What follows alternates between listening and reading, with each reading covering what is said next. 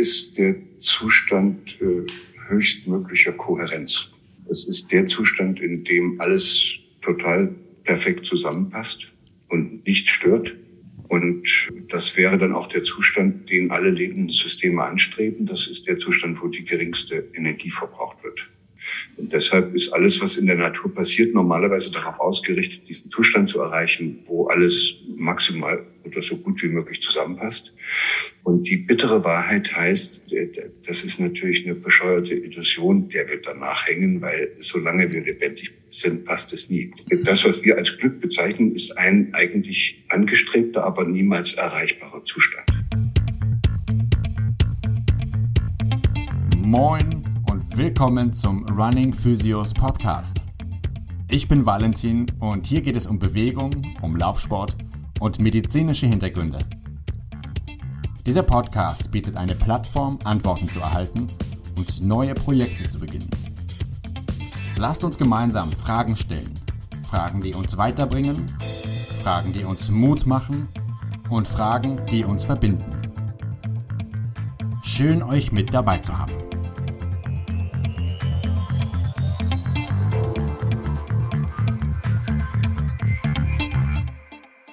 Lieber Herr Professor Dr. Gerald Hüther, also nochmals vielen, vielen Dank, dass Sie sich Zeit nehmen jetzt für den heutigen Abend. Ich freue mich wahnsinnig, dass wir es jetzt geschafft haben, mal einen gemeinsamen Termin zu finden und uns mal auszutauschen.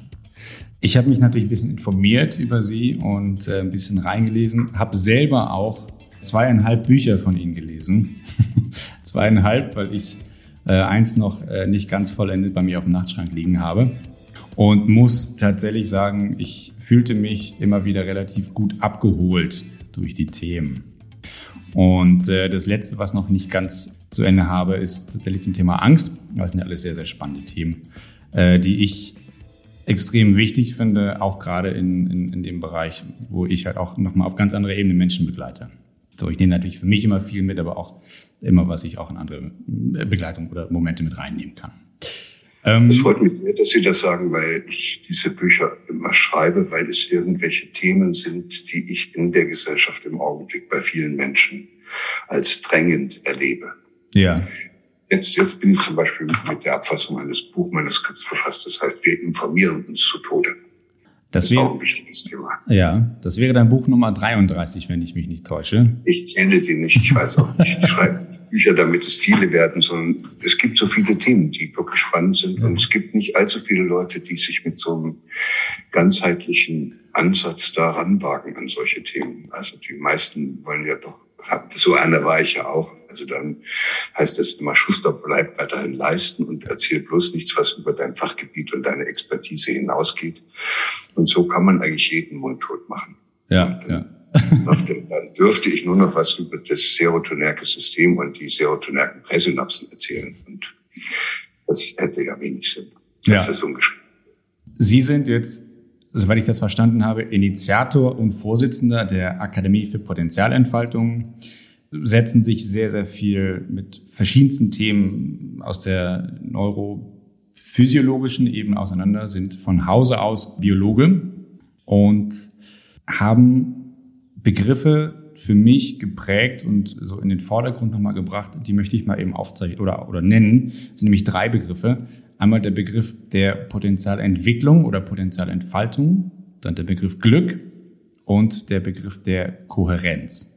Ich glaube, das sind alles Begriffe, die in gewisser Weise miteinander verknüpft sind. Aber ich hatte ja äh, diese Podcast-Anfrage unter dem, unter dem Deckmantel des Glücks gestellt. Ich würde aber gerne auf diese drei Begriffe ein bisschen näher eingehen. Das bedeutet zum Thema Potenzialentfaltung, Potenzialentwicklung. Können Sie einmal versuchen, zu mir zu erklären, zu erläutern, was ist Potenzial? Wie viel Potenzial haben wir, wenn man das so sagen kann? Und hat jeder eigentlich gleich viel Potenzial? Ja, das ist, ist, glaube ich, wichtig, dass man das klärt, weil diese Begriffe auch in der Öffentlichkeit alle durcheinander fliegen.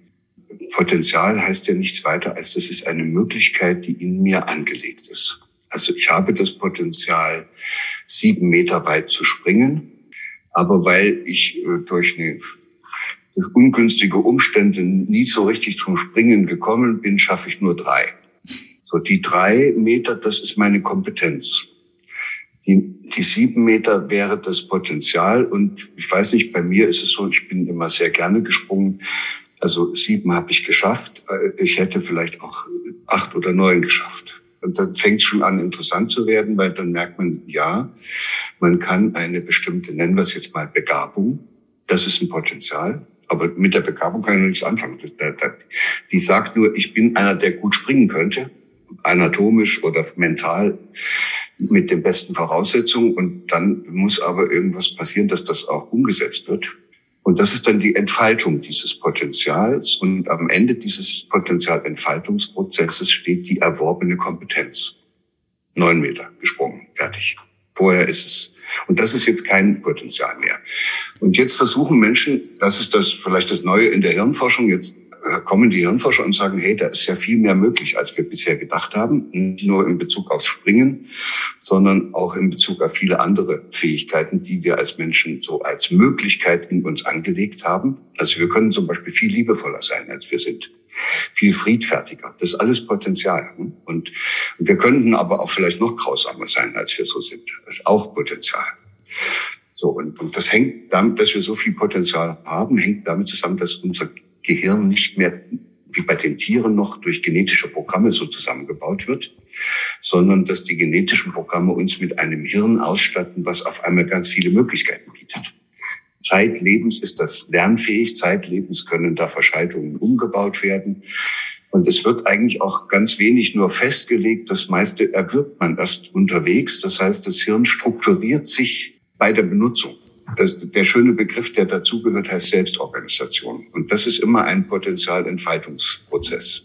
Nun kann man sich schon, kann man sich schon fragen, ob wir in einer Gesellschaft leben und ob die Art und Weise, wie wir leben, tatsächlich dazu führt, dass die in uns, in jedem einzelnen Menschen und auch in der ganzen Gemeinschaft, in der wir leben, angelegten Talente und Begabungen, also Potenziale, ob die da wirklich zur Entfaltung kommen. Und da wäre es natürlich vermessen, wenn einer sagen würde, ja, das ist so. Nein, das ist nicht so. Ja. Das ist, bleiben alle eine Kümmerversion dessen, was wir werden.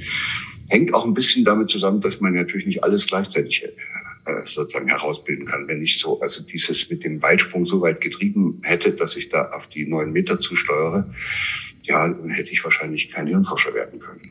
Das wäre nicht, das wäre parallel schlecht gegangen. Ich ja. hätte dann so viel Weitspringen üben müssen, dass ich kaum noch zu was anderem komme. Das heißt, oftmals wird ein Talent auf Kosten anderer Möglichkeiten herausgeformt.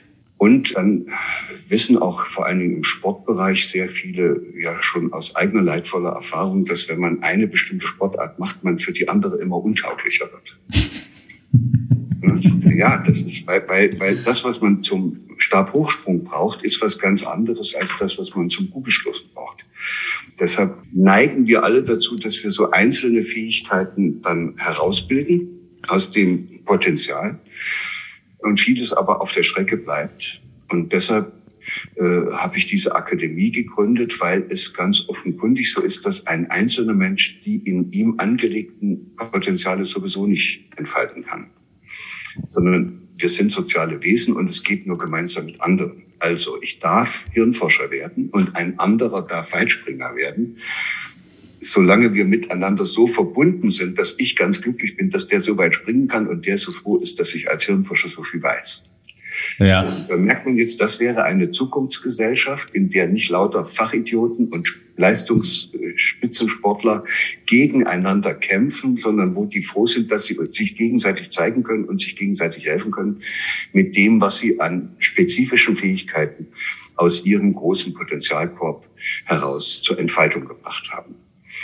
Und dann ist es natürlich auch klar, man kann auch auf dem Weg, wo man dann so ins Leben hineinwächst, wenn diese Gesellschaft sozusagen sehr sonderbar ist. Also sagen wir mal, es wäre eine ganze Gesellschaft von lauter Kannibalen. Und man wächst da als kleiner Junge in so eine Kannibalen, dann wird man auch einer. Was sollte man sonst essen? Ja, das, da kann ja. man sich dann, ich kann doch nicht als ja. kleiner Junge auf die Idee kommen, dass das blöde ist, also Kannibale ja. zu sein oder, oder Fleischesser zu sein. Und das muss, da muss ich andere haben, mit denen ich mich austauschen kann und von denen ich lerne, es ist doof, Menschen zu essen. Es ist vielleicht sogar doof, Tiere zu essen. Wir könnten eigentlich auch vegetarisch leben, ist sowieso in vieler Hinsicht viel gesünder. Mhm. Aber das geht nicht ohne andere. Das ist noch keiner, auf so eine Idee ist noch kein Mensch alleine gekommen. Und deshalb laufen wir auch alle Gefahr, in der Gesellschaft, in die wir hineinwachsen, durch das, was wir da erleben und was die anderen alle tun, nennen Sie es mal so ein bisschen sehr frech, verführt zu werden. Mhm. Es so zu machen wie die. Und das führt dazu, dass wir uns immer weiter auch möglicherweise von dem entfernen, was tatsächlich unser Potenzial ist. Und da wird man, da wird man dann am Ende Arzt, nur weil der Papa auch Arzt war und man das deshalb so toll findet, aber in Wirklichkeit wäre man wahrscheinlich ein begnadeter Pianist geworden, mhm. wenn, wenn man nicht auf so eine Spur geschickt worden wäre.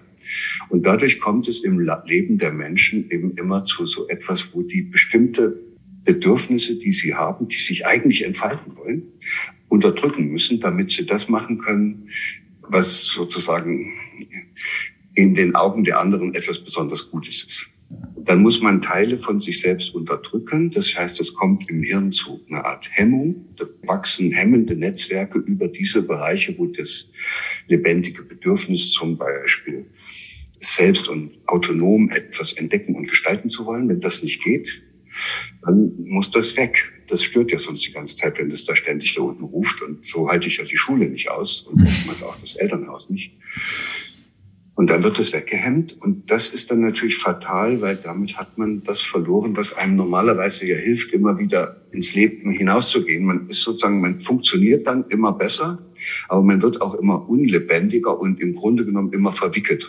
Und jetzt kommt es, und dann kommt man an einen Punkt, wo es so verwickelt ist, dass man natürlich jetzt überhaupt kein Potenzial mehr entfalten kann, weil man sich erstmal aus diesen Verwicklungen befreien muss, die man sich selbst ins Hirn gebaut hat. So, und deshalb ist das, was vor der Potenzialentfaltung bei Erwachsenen kommt, ist erstmal Entwicklung. Und das habe ich jetzt deshalb gesagt, weil dann wird auf einmal klar, dass Potenzialentwicklung überhaupt nicht geht. Ah, Potenziale kann man nur entfalten, aber als Verwickelter kann man es nicht. und, und dann muss man sagen, okay, das scheint jetzt, und jetzt komme ich wieder zu dem Biologen zurück, den ich so im Hintergrund immer, den ich da auch bei mir habe und muss sagen, hey, das ist doch total irre. Das ist, die Entfaltung ist ein Grundmerkmal alles Lebendigen. Alles, was lebt, will sich entfalten. Im Frühling sieht man das ja, jedes Gänseblümchen, was da rauskommt. Alles will wachsen, alles will sich entfalten. Und wenn, und wenn es sich nicht entfaltet, dann hat es irgendjemand daran gehindert. Manche hindern sich gegenseitig. Wir Menschen hindern uns auch sehr gerne gegenseitig an der Entfaltung der in uns angelegten Potenziale. Und dann ist der Potenzialentfaltungsprozess blockiert. Das heißt, Entfaltung ist das Natürliche, was immer stattfindet. Das kann man blockieren, das kann man aufhalten, das kann man bremsen, das kann man unterdrücken. Und, äh, und das ist das, was uns leider heute noch viel zu häufig immer wieder passiert. Also wir leben ein Leben, vor allen Dingen haben wir eine Art des Zusammenlebens mit anderen, die nicht dazu führt, dass wir uns gegenseitig ermutigen, die in uns angelegten Talente und Begabungen so zu entfalten, dass sie nicht nur für uns, sondern auch für die anderen gut sind. Also der Professor, der nur deshalb die serotonergen Präsynapsen studiert und Tag und Nacht sich mit diesem Thema beschäftigt und der große Experte auf diesem Sektor ist, wenn der das nur für sich macht, damit er Karriere machen kann, dann hat das mit Entfaltung nichts zu tun, dann ist er ein Fachidiot. Ja. Er braucht einen anderen, mit dem er sich austauschen kann und der sagt, geil, dass du das machst, weil ich habe das andere, was dazu passt. Und wenn wir unsere Expertisen zusammenlegen, kommt was Großartiges raus. Das war jetzt sehr lang, aber ich glaube, es ist einfach notwendig, dass man es mal so als Ganzes erstmal entwirft, weil dann wird das Ganze auf einmal auch sehr einfach. Also es ist dann nicht so kompliziert. Auch mit dem Glück ist auf einmal total easy. Ja, ich glaube, in dem Fall greift dann etwas, was aus einer Makroebene erkennbar wird, nämlich so was wie ein, wie ein Netzwerk, wie so ein natürliches Konstrukt, was eigentlich in der Natur auch in vielen auf vielen anderen Ebenen oder im Pflanzenreich oder ähnliches zu entdecken ist. Ich glaube, es ist eigentlich ganz spannend, wenn dann so Parallelen entstehen. Ja, es kann auch sein, dass es in Wirklichkeit so ist, dass wir viel stärker verbunden sind mit allem, was lebt, als wir das selber uns eingestehen wollen. Mhm. Also die, wie lange das gedauert hat, ich habe immer wieder gepredigt, Leute, wir sind soziale Wesen, wir können ohne andere nicht leben. Das ist immer noch nicht in allen Köpfen angekommen und es gibt genug Leute, die einfach sagen, jeder ist sich selbst der Nächste, wir müssen die uns durchsetzen, wir müssen durch Konkurrenz äh, Leistung erzeugen und das hat alles mit Verbundenheit nichts zu tun. Da wird überall auf der Welt und in jedem einzelnen Menschen alles Mögliche nur getrennt. Das wird nicht verbunden. So. Und dann heißt die Frage, wie kommt denn das Verbindende jetzt wieder in die Welt? Das Trennende, das, äh, das braucht man, damit man die Welt benutzen kann für seine Zwecke. Ja, ich finde es ganz spannend. Das Verbindende braucht man, mhm. damit die Welt wachsen kann. Aber nicht für meine eigenen Zwecke, sondern für die Welt. Ich, ich finde es ganz spannend in dem Fall. Ich erlebe das immer wieder, dass, dass Menschen eben das gewohnt sind, dieses Harte, dieses Getrennte und so weiter auch, auch zu leben oder vorgelebt bekommen haben. Und das verbindende Element ist dann, das haben Sie auch in einem Ihrer Bücher wieder mit aufgegriffen, ist dieses Liebevolle dieses warme Gefühl von Liebe, von Zuneigung, von Nähe auf allen Ebenen. Auch ja, das ist eine Möglichkeit, sich aus seinen Verwicklungen, wenn man dann im Hamsterrad gelandet ist und alles toll hingekriegt hat, die Erwartungen von Mama und Papa erfüllt hat und dann mhm. diesen Beruf auch gemacht hat, wo sich alle drüber freuen und von allen kriegt man auf die Schulter geklopft und dann ist man auch noch Chef von irgendeiner Abteilung oder einer Firma ja, und dann stellt man fest, die Frau ist einem davon gelaufen, die Kinder wollen mit einem nichts mehr zu tun haben, weil man immer nur gearbeitet hat und weil man, weil man für die auch gar nicht da war. Man hatte keine, kein, gar kein Bedürfnis für die da zu sein, weil einem die Arbeit und das, was man da alles an Karriere machen konnte, viel wichtiger gewesen ist. Und dann würde ich sagen, hat man sich heftig verwickelt. Und da das, das, das kriegt, da kommt man ja nicht so ohne weiteres raus. Das hat man sich ja selbst ins Hirn gebaut. Die Vorstellung, dass es im Leben darauf ankommt, der große Experte für das serotonerge System zu werden, um der ganzen Welt zu zeigen, was das, was ich alles über das serotonerge System weiß. Diese Vorstellung habe ich mir das selbst ins Hirn gebaut. Ja. Die gebe ich doch nicht auf, nur weil jetzt einer wie Sie kommt und sagt, Herr mal, es gibt noch was anderes als das Serotonerge. Nee, das ist für mich ist das sozusagen mein Leben. Da habe ich dafür 20 Jahre lang im Labor zugebracht und mhm. das so, da hänge ich dran. Und deshalb sind diese Verwicklungen so schwer zu durchbrechen. Das kann man nicht einfach aufwickeln. Und deshalb suchen wir immer auch in der Akademie nach Möglichkeiten, wie Menschen von sich aus und aus sich selbst heraus sich entwickeln möchten. Mhm. Zwingen kann man dazu keinen. Und da ist es eine Möglichkeit, dass man sagt, okay, du könntest ja auch versuchen, dich erstmal wieder mit dir selbst zu verbinden. Also nicht gleich mit allen anderen, sondern erstmal wieder mit dir selbst. Mach doch mal das, was dir gut tut, dann wirst du wieder Gestalter deines eigenen Lebens und nicht mehr der Bediener des Hamsterrades. Und mach doch das, was dir gut tut, so, dass du auch wirklich das tust, was du im Innersten als für dich wichtig findest. Und dann muss man sich ja mit sich selbst verbinden, muss man sich ja fragen, was tut mir denn überhaupt gut? Eine neue Kreuzfahrtreise, nochmal in die Südsee oder zum nächsten Fußball-Länderspiel? Tut mir das wirklich gut oder geht es hier eigentlich um was ganz anderes? Und, und dann kommen manche darauf, dass es ihnen äh, gut täte, wenn sie die Beziehungen zu anderen Menschen so erleben könnten, dass das für sie bereichernd wird und dass es ihnen gut täte, wenn sie nicht dauernd Pflichterfüller sein müssten und äh, alles Mögliche abarbeiten müssten in dieser Hektik. Dass es gut täte, wenn sie mal ein bisschen Ruhe hätten und ein bisschen nachdenken könnten, anstatt dauernd umherzurasen. Und dann, dann verbindet man sich, weil man gerne etwas tun möchte, was einem gut tut, verbindet man sich wieder mit diesen nun wiedergefundenen lebendigen Bedürfnissen. Und dann hat man die Verbundenheit wieder, die einem verloren gegangen ist. Und dann hat man auch die Gestaltungskraft wieder, die einem verloren gegangen ist. Nur alleine dadurch, dass ich mich ab und zu zumindest mal frage, ob ich nicht noch ein kleines bisschen liebevoller mit mir selbst umgehen kann. Großartig. Und dann kommen Leute, die haben so ein verbogenes Hirn in unserer Gesellschaft, haben ja viele.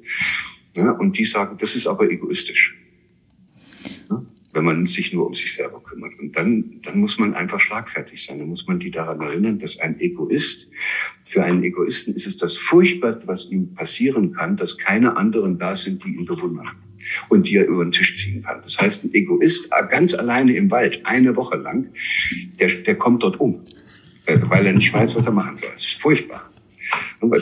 So, aber ich oder, oder, oder Sie und jeder, der uns hier zuschaut, weiß genau, wenn ich mich fragen will, was mir gut tut, Ja? Und wenn ich mich um das kümmern möchte, dass ich einfach ein bisschen liebevoller zu mir selbst bin, da ist es, gibt es nichts Besseres, als ganz alleine möglichst eine ganze Woche im Wald zu verbringen. Da, da komme ich dann endlich drauf und krieg's raus, weil das ist ja in meinem ganzen Leben immer nur verschüttet worden. Ja. Und da merkt man plötzlich, da kann sein, dass Egoismus genau das Gegenteil ist, von liebevoll zu sich selbst zu sein. Ja, ja. Großartig, finde ich. Einfach. Ja, es ist, äh, es kann so einfach sein. Jetzt war ich im, im Zuge meiner Recherchen, auch im Zuge der, der, des Lesens der Bücher, immer wieder auch über den Begriff von Objekt und Subjekt gestolpert. Und äh, habe vor einiger Zeit ein Interview gesehen mit Ihnen. Und Sie haben das auch teilweise schon angerissen, indem Sie beschrieben, es ist wichtig, dass wir selbst zum Gestalter unseres Lebens werden, sprich zum Subjekt. Und es wäre hinderlich oder, oder nicht förderlich, zum Objekt gemacht zu werden oder als Objekt sich behandeln zu lassen. Warum nicht, beziehungsweise was ist der Unterschied? Ja, wir reden ja über Potenzialentfaltung. Mhm. Und da heißt ja die Frage, wann hört ein Mensch auf, die in ihm angelegten Potenziale zu entfalten? Also wann verliert er seine Offenheit? Wann verliert er sein Interesse an allem, was es da zu entdecken und zu gestalten gibt? Da muss man, das passiert immer dann, wenn es ihm nicht so richtig gut geht, wenn er ein Problem hat. Also wenn er nichts zu essen hat, ist Mist, dann muss er die ganze Zeit nach dem Essen gucken. Und wenn er nichts zu trinken hat, ist auch Mist, muss er ständig sich um das Getränk da sorgen. Und dann gibt es neben diesen körperlichen Bedürfnissen, gibt es ja auch noch seelische. Und, ein, und die bringen wir alle mit auf die Welt, wie den Hunger und, und den Durst. Und das eine ist das Bedürfnis nach Verbundenheit. Das muss gestillt werden. Wenn wir das nicht stillen können, leiden wir weil wir soziale Wesen sind neun Monate im Mutterleib in dieser Verbundenheit gewesen sind. Das geht gar nicht anders. Und, und dann gibt es noch ein zweites, äh, und das heißt, wir haben ja nicht nur diese Verbundenheit erlebt, wir haben ja auch erlebt, wie wir schon im Mutterleib und dann später auch jeden Tag ein Stück über uns hinausgewachsen sind. Wir haben eine Sache nach der anderen gelernt, eine Kompetenz nach der anderen erworben. Klar, dass wir jetzt glauben, die Welt ginge so weiter, wir bleiben in der festen Verbundenheit, verlässlich, so wie wir sind, sind wir total richtig. Und wir haben da alle Möglichkeiten dieser Welt, um da draußen alles zu entdecken und zu gestalten, was uns da so in die Finger kommt. So. Und da wissen, da lächeln sie schon. Ja, klar, geht nicht. Irgendwann kommt man mit Eltern in Kontakt, die meinen, sie müssten einen jetzt erziehen. Irgendwann kommt man in den Kindergarten, wo dann auch andere Kinder sind, die einem erklären, was geht und was nicht geht. Zum Teil auch mit dem Schäufelchen, was sie einem auf die Birne hauen. Und dann gibt es auch noch die Kindergärtnerin und dann gibt es einen Lehrer in der Schule und das brauche ich, und am Ende sind es die Vorgesetzten der Firma. Und, und das, was da passiert in diesen sonderbaren Beziehungen, ist, dass es eben da Menschen gibt, Eltern, andere Kinder, Erzieherinnen, Lehrer, Vorgesetzte, die glauben, dass es notwendig ist, dass sie einem sagen, worauf es im Leben ankommt. Also die haben bestimmte Vorstellungen und bestimmte Überzeugungen und die setzen sie dann um und, und dabei machen sie, das Kind oder den Untergebenen oder den Mitarbeiter oder den Schüler zum Objekt. Und zwar zum Objekt ihrer Vorstellungen. Hm? So soll er werden. Zum Objekt ihrer Belehrungen. Jetzt sage ich dir mal, wie es geht. Zum Objekt ihrer Bewertungen. Das ist Mist, was du da machst. Hm? Zum Objekt ihrer Maßnahmen. Also Du brauchst dringend Förderunterricht. Das tut weh. Das ist auch im Hirn so ähnlich, als ob äh, gleichzeitig, äh, also als ob einem körperliche Schmerzen zugefügt werden. Also schrecklicher Hunger und schrecklicher Durst. So, und dann muss man, da kann ein Kind nicht mehr offen sein für alles. Dann muss es irgendeine Lösung für diesen Mist finden, weil das ist, erzeugt im Hirn ein so großes Durcheinander, da wird so viel Energie verbraucht und das wieder strebt dem Hirn zutiefst, dass so viel Energie verpulvert wird und nichts dabei rauskommt. Also muss eine Lösung her und die findet man dann ja auch. Und, und wenn man sie nicht findet, das Hirn findet immer irgendeine blöde Lösung. Zum Beispiel, dass man krank wird oder depressiv wird oder ja, gibt da eine ganze Reihe von Dingen, für die man dann nichts kann. Aber das war die Lösung, die das Hirn halt gefunden hat, damit dann oben da dieses Durcheinander aufhört. Eine Wahnvorstellung ist auch eine Lösung. Verrückt. Ne? Da, da ordnet sich die Welt wieder, weil ich daran glaube, dass ich also von irgendjemandem verfolgt werde die ganze Zeit mhm. und Gras wachsen höre.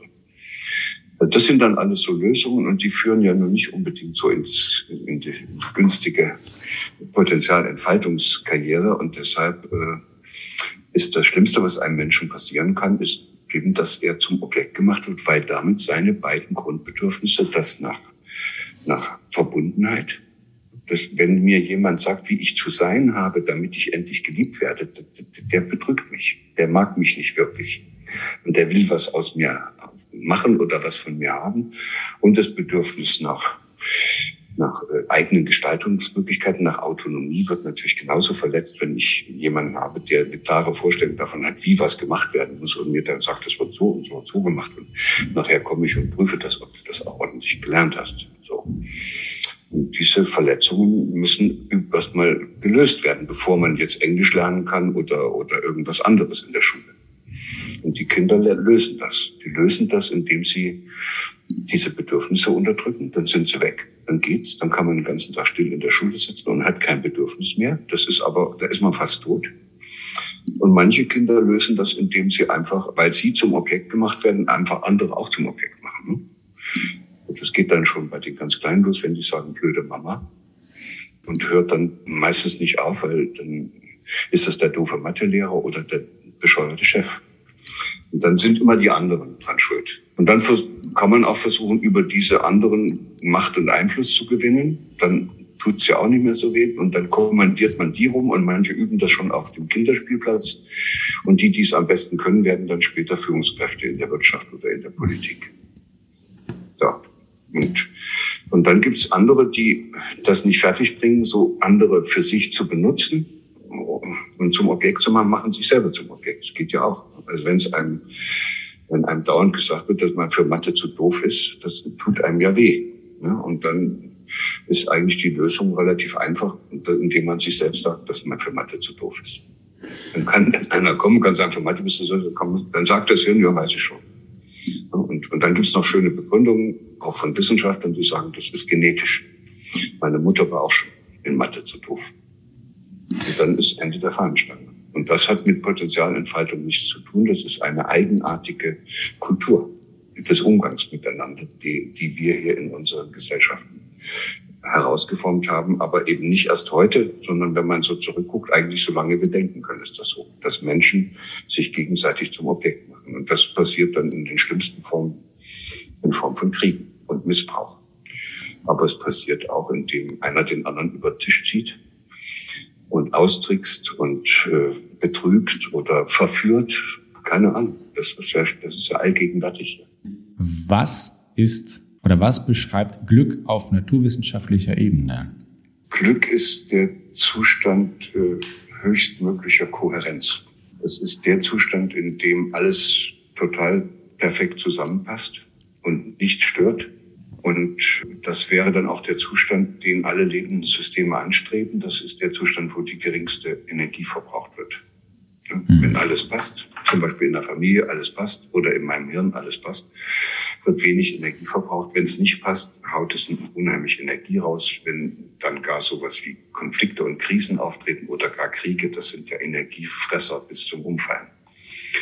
So, und und deshalb ist alles, was in der Natur passiert, normalerweise darauf ausgerichtet, diesen Zustand zu erreichen, wo alles maximal oder so gut wie möglich zusammenpasst. Wir haben dafür auch so Vorstellungen, die heißen dann Paradies oder Himmelreich. Da, da, da haben wir so ein Bild dafür, wie das aussieht in diesem Zustand, wo alles richtig zusammenpasst. Und die bittere Wahrheit heißt, äh, das ist natürlich eine bescheuerte Illusion, der wird danach hängen, weil solange wir lebendig sind, passt es nie. Das ist das Wesensmerkmal des Lebendigen, dass es niemals passt und auch niemals passen darf. Wenn alles passt, sind wir tot. Also in dem Augenblick, wo ich gerade gestorben bin, da passt das wieder alles. Aber dann ist auch vorbei. So, das heißt, das, was wir als Glück bezeichnen, ist ein eigentlich angestrebter, aber niemals erreichbarer Zustand. Das ist ja fatal für diejenigen, die, die das dauerhaft stresst. Also die eine relativ geringe Resilienz besitzen. Ja, die Leute streben das alle an und geben sich eine riesige Mühe, glücklich zu werden, ohne zu ahnen, dass das sowieso Quatsch ist. Und dann hoffen sie, dass jetzt mit dem Lottogewinn es endlich kommt. Oder wenn ja. sie diese nächste Karriere oder diese Frau oder diesen Mann endlich. Das ist alles Quatsch. Das ist alles, wenn sie es wirklich hätten, dieses totale Glück, wäre es der Tod. So, und deshalb ist das unvermeidbar im Leben, dass es immer wieder Probleme gibt. So, und jetzt kommen wir dem Glück etwas näher, weil wenn das so ist, dann wäre ja das Glück, was ein Mensch in seinem Leben finden kann, wenn es dieses Absolute sowieso nicht gibt, dann würde das größte Glück darin bestehen, dass man jemand wird, dem es nichts mehr ausmacht, Probleme zu haben oder der sich sogar darüber freut, dass schon wieder ein neues Problem da ist. Und jetzt fängt es an spannend zu werden, weil dann kann man sagen, okay, das wäre ein Zustand, wo es nicht darum geht, diesen Zustand der maximalen Kohärenz zu erreichen, sondern jemand zu werden, der in der Lage ist, in unterschiedlichsten Situationen immer wieder den Zustand der Kohärenz wiederherzustellen, wenn er schon wieder gestört ist. Also ich nenne das immer gerne ein bisschen, damit man sieht, was das für eine neue Art von Denken ist und wir dafür ja noch gar keine Begriffe haben. Ich nenne das immer gerne Kohärenz, Wiederherstellungskompetenzgefühl. Ich habe das Gefühl, dass ich kompetent genug bin, das, was immer jetzt passieren mag, es mich nicht aus der Bahn werfen wird, werfen wird, sondern dass es im Gegenteil dazu beitragen wird, dass ich auch an diesem Problem noch weiter wachsen werde. Und das ist ein, ein, das merkt man, das ist etwas, was sich in mir herausbildet, aber nur dann herausbilden kann, wenn ich genügend Probleme habe. Das heißt, ich muss auch oft genug unglücklich gewesen sein, damit ich überhaupt äh, einen Grund habe, mich darum zu kümmern, diese Probleme, die mich unglücklich machen, auch immer wieder zu lösen. Und dabei erwerbe ich diese Fähigkeit eines äh, Ko Kohärenz-Wiederherstellungskompetenten Menschen. So. Setzt er aber voraus, dass jeder oder dass dieser Mensch in der Lage ist, diese Probleme zu bewältigen. Es gibt ja auch Probleme, die sind größer als das also, Potenzial. Ja, sieht man am schönsten bei Kindern, aber das ist auch bei Erwachsenen noch so. Es gibt Probleme, mit denen Menschen einander belasten, die sind die sind nicht bewältigbar. Also für ein Kind ist der Streit der Eltern nicht bewältigbar. Das lässt, das können die nicht lösen, das Problem. Auch so einen unzufriedenen Vater, der da ständig von der Arbeit kommt und sagt, du ein Mist und der Chef ist doof und so. Das, da möchte der kleine Junge dem Papa schon gerne helfen, aber das ist, das ist ja Papas Problem und der schiebt das da so mit nach Hause. Und dann verlieren Kinder oftmals den Glauben daran, dass sie Probleme lösen können, weil sie mit Problemen behelligt werden, die nicht ihre sind. Ich will noch gar nicht über körperliche Bestrafungsmaßnahmen nachdenken und auch gar äh, sexuellen oder sonst welchen Missbrauch. Das ist ja dann noch, noch furchtbarer. Aber schon im Alltag ist mir das genug. Und deshalb will ich es auch gerne auf dieser Ebene erstmal betrachten. Es ist schon genug, wenn ein Kind immer wieder merkt, hier haben meine Eltern, die ich doch beide lieb habe, ein Problem und kriegen es nicht gebacken und ich würde ihnen so gerne helfen und man sieht dann auch das kleine Kind, wie es sich an Mama hängt und an Papa und so und dann muss es für sich resignieren und aufgeben und sagen, ich kann es nicht, ich bin nicht geeignet. Die mögen sich dann selber nicht, diese Kinder. Und das muss man ihnen nicht antun. Also Kinder oder Menschen mit Problemen zu belasten, die sie sowieso nicht lösen kann, ist eigentlich ein Verbrechen. Und es ist aber genauso großes Verbrechen, Menschen daran zu hindern, Probleme zu haben. Also wenn jetzt äh, äh, Eltern gibt es ja auch solche, die ihren Kindern alle Probleme aus dem Weg räumen wollen, damit die schnell vorankommen. Furchtbar. Ne? Wo sollen die jemals lernen, wie man läuft, wenn keine Steine da sind, über die man stolpern kann? So, also muss man, also da würde man sagen, das ist dann schon viel schlauer, wenn es Eltern gibt, die ihren Kindern so viele Probleme wie möglich machen. Aber bitte eben nur solche, die auch lösbar sind. Ja, ja. Und das kriegen nur wenige fertig. Und deshalb äh, gibt es so viele Kinder, die dieses Kohärenz-Wiederherstellungskompetenzgefühl nicht haben. Die sind dann unsicher, die haben Angst, dass irgendwas kommt, womit sie nicht fertig zurechtkommen. Und, ja, und dann kriegt man so eine Gesellschaft von lauter Verängstigten, die ständig hoffen, dass einer kommt, der ihre Probleme löst. Und, und Vermeider. in einer Gesellschaft, in der sozusagen die Einzelnen nicht in der Lage sind, Verantwortung für ihr eigenes Leben zu übernehmen. Ja. Der alte Kant hat das ja so schön bezeichnet, es ist die selbstverschuldete Unmündigkeit, ja. die man eingerät. Ja. ja, das ist etwas, was ich extrem oft in der, im physiotherapeutischen Bereich erlebe, dass Menschen nicht bereit sind oder nicht in der Lage sind, Verantwortung für ihre eigenen Beschwerden zu übernehmen. Und das ist ja.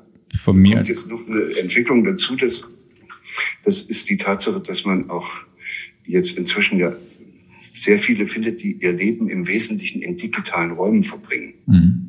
Und da ist das Besondere, da braucht man keine Probleme lösen, weil das ja nur alles virtuell ist. Da kann man, wenn es das Problem zu groß wird, kann man auf den Knopf drücken und ein anderes Programm nehmen. Und dann wechselt man die Seite oder die Chatgroup oder was auch immer. Das heißt, die lernen überhaupt nicht, wie man ein Problem im realen Leben handelt und finden sich am Ende in der virtuellen Welt besser zurecht als im Leben. Ja. Das sind alles ungünstige Entwicklungen. Da ist dann dieses Kohärenz-Wiederherstellungskompetenzgefühl sehr gering ausgeprägt und deshalb sind das auch keine glücklichen Menschen. Weil die, die laufen ja ständig mit der, im Inneren wissen die ja, dass sie es nicht hinkriegen. Wenn es schwierig wird, scheitern sie. Wenn der Abguss verstopft ist und der Klempner keine Zeit hat, ist die Katastrophe da.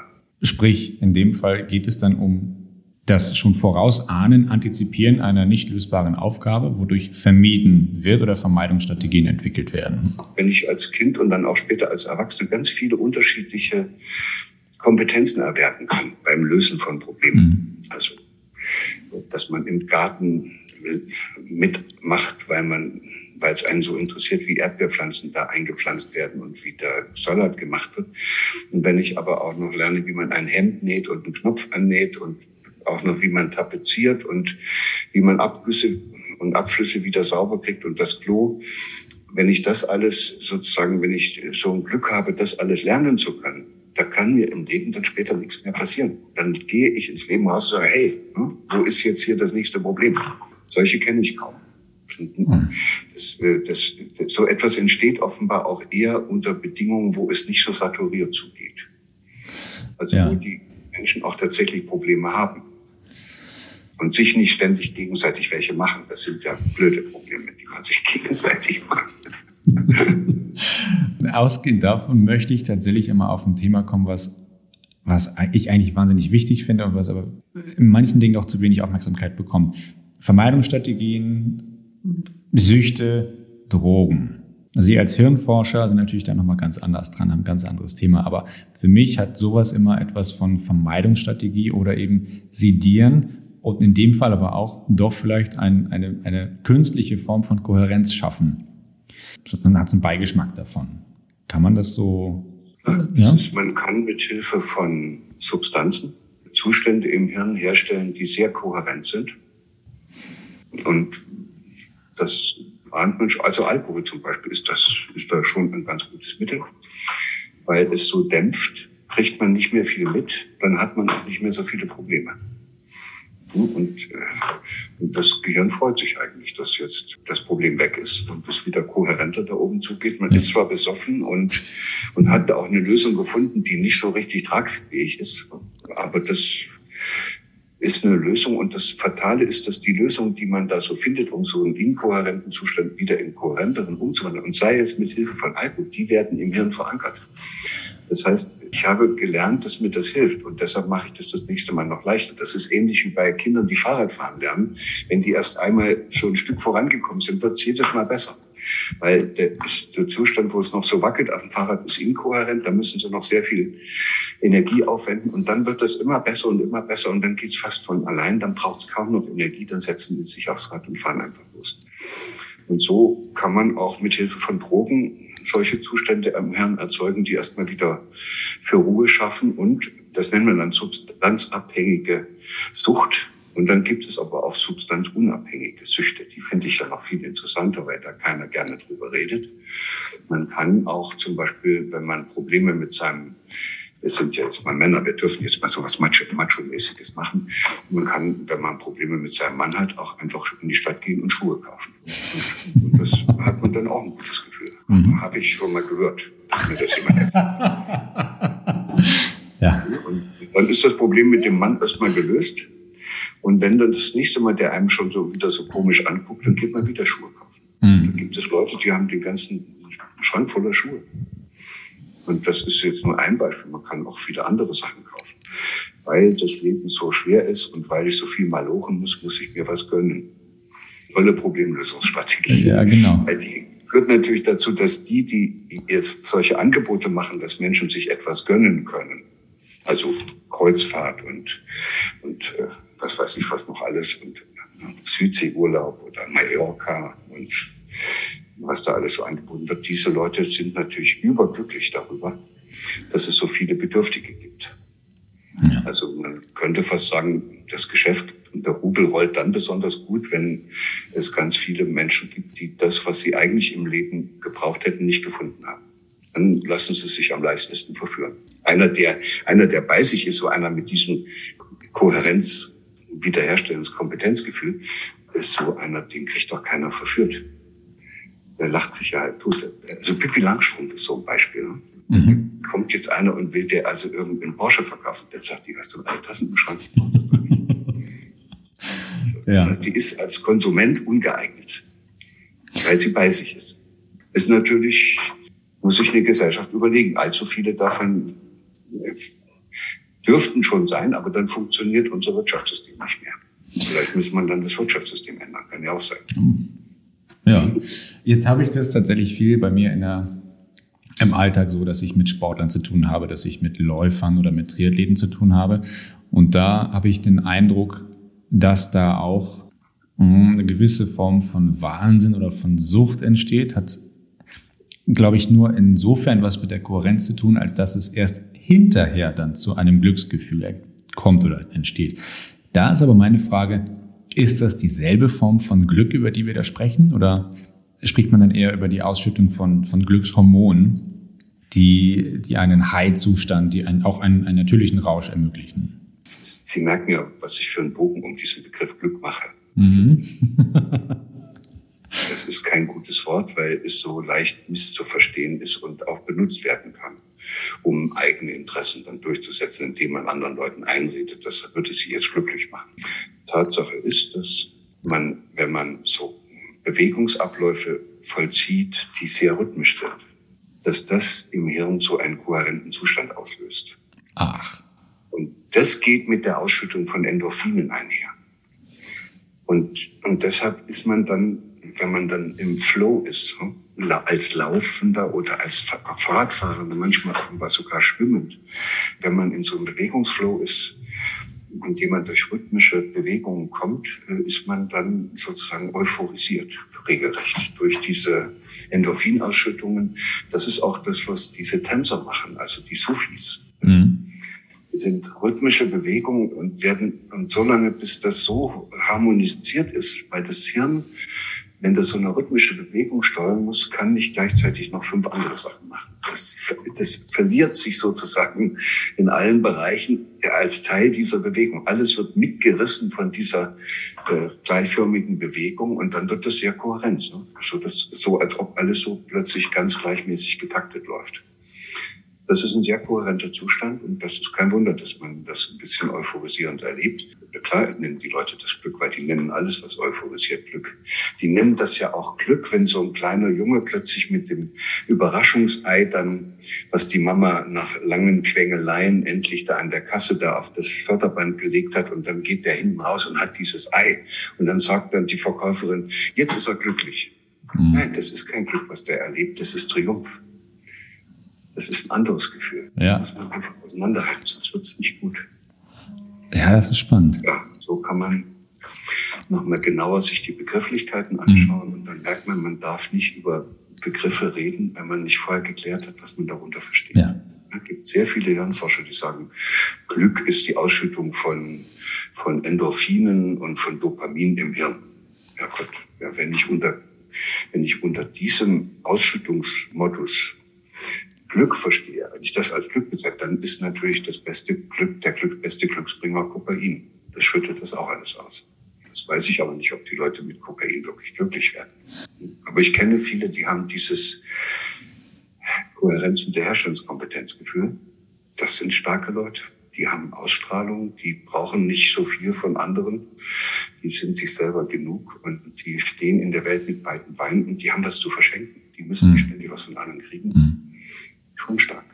Das klingt kann, könnte viel mehr Freude machen als dieses andere, wo man ständig die Bewunderung und die äh, Bedeutung, also die Bewunderung und die Beachtung durch andere braucht. Klingt nach, nach einem sehr inspirierenden Menschen oder nach inspirierenden Menschen. Jetzt würde mich mal persönlich interessieren, ob ich Ihnen mal ein paar persönliche Fragen stellen darf. Beispielsweise, ist das Glück wie Sie es beschreiben, an verschiedene Rollen geknüpft, also beispielsweise an, an Vaterrolle, Mutterrolle, Ehemann oder ähnliches. Gibt es da, ne? Ich war als Kind glücklich, ich war manchmal als Vater unendlich glücklich, ich war manchmal als Liebespartner und als Ehepartner glücklich. Mhm. Ich bin jetzt zum Beispiel irrsinnig glücklich und auch oft sehr glücklich, wenn ich ganz alleine bin im Wald. Also das ist, deshalb sage ich, das Glück ist wahrscheinlich, wenn wir so darüber reden, dann ist das Glück ja kein Zustand, den man erreicht, sondern das ist eine innere Haltung, hm, ja. die man erwirbt. So, und da haben manche Leute Glück und, und diese innere Haltung wäre eben das, was ich da als Kohärenz, Wiederherstellungskompetenzgefühl ja. bezeichnet habe. Und ich, das kann ich wohl sagen. Ich habe in meinem Leben genug Probleme gehabt. Und habe Glück gehabt, dass sie mir alle irgendwie dass ich an keinem gescheitert bin. Es hm. hätte auch schief gehen können. Was haben Sie denn selbst für Glücksstrategien? Also ich meine, Sie sind auf das Thema Essen eingegangen, auf das Thema Bewegung. Aber gibt es Mantren oder Rituale, Routinen oder sogar Sport tatsächlich? Irgendwas, wo Sie selber Ihr Glück unterstützen? Habe ich nicht. Nee. Also es gibt nur das eine, dass ich immer mich selbst frage, worauf ich, was ich mag. Und dann gibt es manchmal Dinge, die ich wo ich sage, das mag ich jetzt gar nicht. Also Steuererklärung ausfüllen oder sowas. Und dann sage ich mir, okay, das ist aber jetzt, das gehört ja auch noch mit dazu. Jetzt ziehst du es einfach mal durch und beweist dir mal selbst, dass man eine blöde Steuererklärung auch in einer Stunde zusammenbauen kann. Oder in einem halben Tag oder so. Und dann bin ich total glücklich, wenn ich nach einem halben Tag diese bescheuerte Steuererklärung fertig habe. Erlebe mich noch als selbstwirksam habe aus einem Problem ein Erfolgserlebnis gemacht und nebenbei diese dusselige Steuererklärung fertig. Also so kann man es ja auch machen. Ja. Merken Sie, das ist einfach eine Einstellung, wie man rangeht. Ich kann, ich kann tagelang darüber schimpfen, dass diese Steuererklärung gemacht werden muss. Kann sogar mich dagegen auflehnen, kann versuchen, das zu vermeiden. Und das ist ja alles furchtbar. Nee, dann sage ich irgendwann, wenn ich merke, ich kann es nicht umgehen, dann dann sage ich manchmal, okay, dann beweist dir doch mal, dass das wirklich nur nicht so eine große Kunst ist, Abitur mit 1,0 zu machen. Das ist eigentlich lächerlich. Da braucht man nicht viel zu wissen und zu können. Da muss man einfach die Regeln durchschaut haben und dann muss man sich ein bisschen auf den Hosenboden setzen und dann zieht man das mal durch und dann hast du das. Du, du schaffst es deshalb nicht, weil du ständig nur haderst und nach Ausreden suchst. Hau ran, mach das Ding fertig, zeig den Lehrern mal, was du drauf hast und dann ist gut, hast du, hast du irgendwas, du wirst es wahrscheinlich nie brauchen, aber hast dir wenigstens mal selbst bewiesen, dass du dafür nun wirklich nicht so doof bist. Ich will noch einmal auf das Thema von kausal oder von kausalen Verkettungen von bestimmten Begriffen zu sprechen kommen, weil wir das im Bereich des Sportes immer wieder auch vernetzen oder miteinander koppeln. Und zwar ist es der Begriff von Routine, Disziplin, der wiederum zum Erfolg und für manch anderen eben auch fälschlicherweise des Begriffes zum Glück führt. Sind Routinen oder Disziplinen in dem Bereich etwas, wo Sie sagen würden, ist definitiv kausal verkettet mit dem Begriff des Erreichens von Glück? Oder ist es ein Weg? Nee, das sind äh, Problembewältigungsstrategien. Und wenn ich einen komplexen Bewegungsablauf lernen möchte, dann muss ich üben. Das wird sonst nichts. Und dann, und dann will ich das aber auch selbst. Und dann übe ich das nicht, weil ich, äh, weil ich die Weltmeisterschaft gewinnen will, sondern weil ich mir beweisen will, dass ich das hinkriege. Und dass ich die Weltmeisterschaft gewinne, ist dann ein Nebeneffekt. Ja. Weil ich das so locker gelernt habe. Und, und nicht unter Druck, sondern mir selbst es bewiesen habe. Habe nicht das, diesen Bewegungsablauf gelernt, weil ich musste, sondern weil ich wollte. Und es ihn einfach nur deshalb zu lernen, weil man gewinnen will, ist ein zu niedriges Motiv. Weil das ist im Außen. Das hat, da sind sie ständig nur im Vergleich mit den anderen. Sie müssen sich mit sich selber vergleichen und müssen sich mhm. jeden Tag sagen können, wow, heute schon wieder ein Stück weiter gesprungen. Ne? Und morgen schafft man noch ein Stück mehr. So, und das ist, dann sind sie in sich selbst und dann kommt am Ende was raus, was meistens viel größer ist als das, was sie über diesen Wettbewerb hinkriegen, weil der Wettbewerb auch ganz schnell in die Angst führt. Und dann sind sie nicht so gut, dann bleiben sie mal zurück. Und das ist dann, das ist der Tod für jede Art von Entfaltung, dass, dass man Angst kriegt und, und unsicher wird. Mhm. Und das können sie aber nicht werden, wenn sie sich selbst zum Maßstab ihres Handelns machen. Das ist natürlich ein sehr, sehr hoher Anspruch, ne? Das ist. Wollen wir über das reden, was minimal ist oder was? Um Gottes Willen. Schon, schon nach oben. Das machen wir, wir machen das sehr gerne. Ja, das, eine friedliche Welt ist ein sehr, sehr hoher Anspruch. Aber mhm. das heißt doch nicht, dass wir nicht versuchen sollten, die zu schaffen. Ja. Und Kinder so groß zu ziehen, dass die ihre Talente und Begabungen wirklich entfalten können, ist ein riesig hoher Anspruch. Aber den, den erreichen wir vielleicht auch nie. Aber das heißt doch nicht, dass wir nicht uns jeden Tag darum bemühen sollten. Und dass ich mal neun Meter weit springe, ist ein riesenhoher Anspruch. Und da erreiche ich vielleicht auch nie, aber es das heißt doch nicht, dass ich mich darum bemühen. So, aber jetzt nicht mehr. Ich habe es jetzt mit dem neun Meter nicht mehr. das kann man ja auch irgendwo einsehen, dass das, es gibt ja auch so, so Ziele, die man anstrebt, die in einer bestimmten Lebensphase wichtig sind. Also für mich ist das jetzt nicht mehr so wichtig, mir selbst zu beweisen, dass ich neun Meter weit springen kann. Hätte ich mal in einer anderen Zeit, hätte ich das mal als Spaß so mir selbst beweisen wollen können. Jetzt mal eine, ja, jetzt mal eine direkt persönliche Frage. Haben Sie denn sportlichen Hintergrund oder war das nie Thema?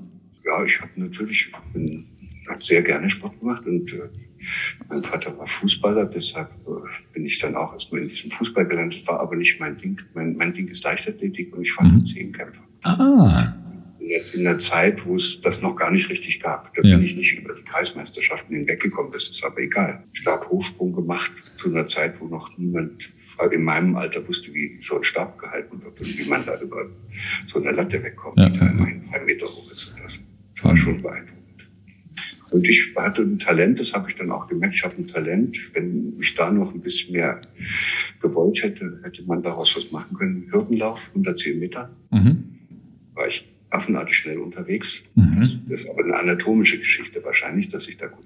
Und als Schnelllauf. Als Schnelllauf habe ich gemerkt, das ist mein Ding. Das, da komme ich in einen Flow, da fahre ich los und dann kriege ich diesen Bewegungsablauf fast wie von alleine hin.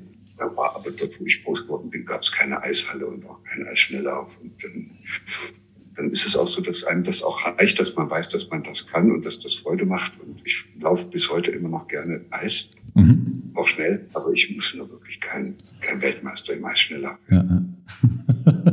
Ach, schön.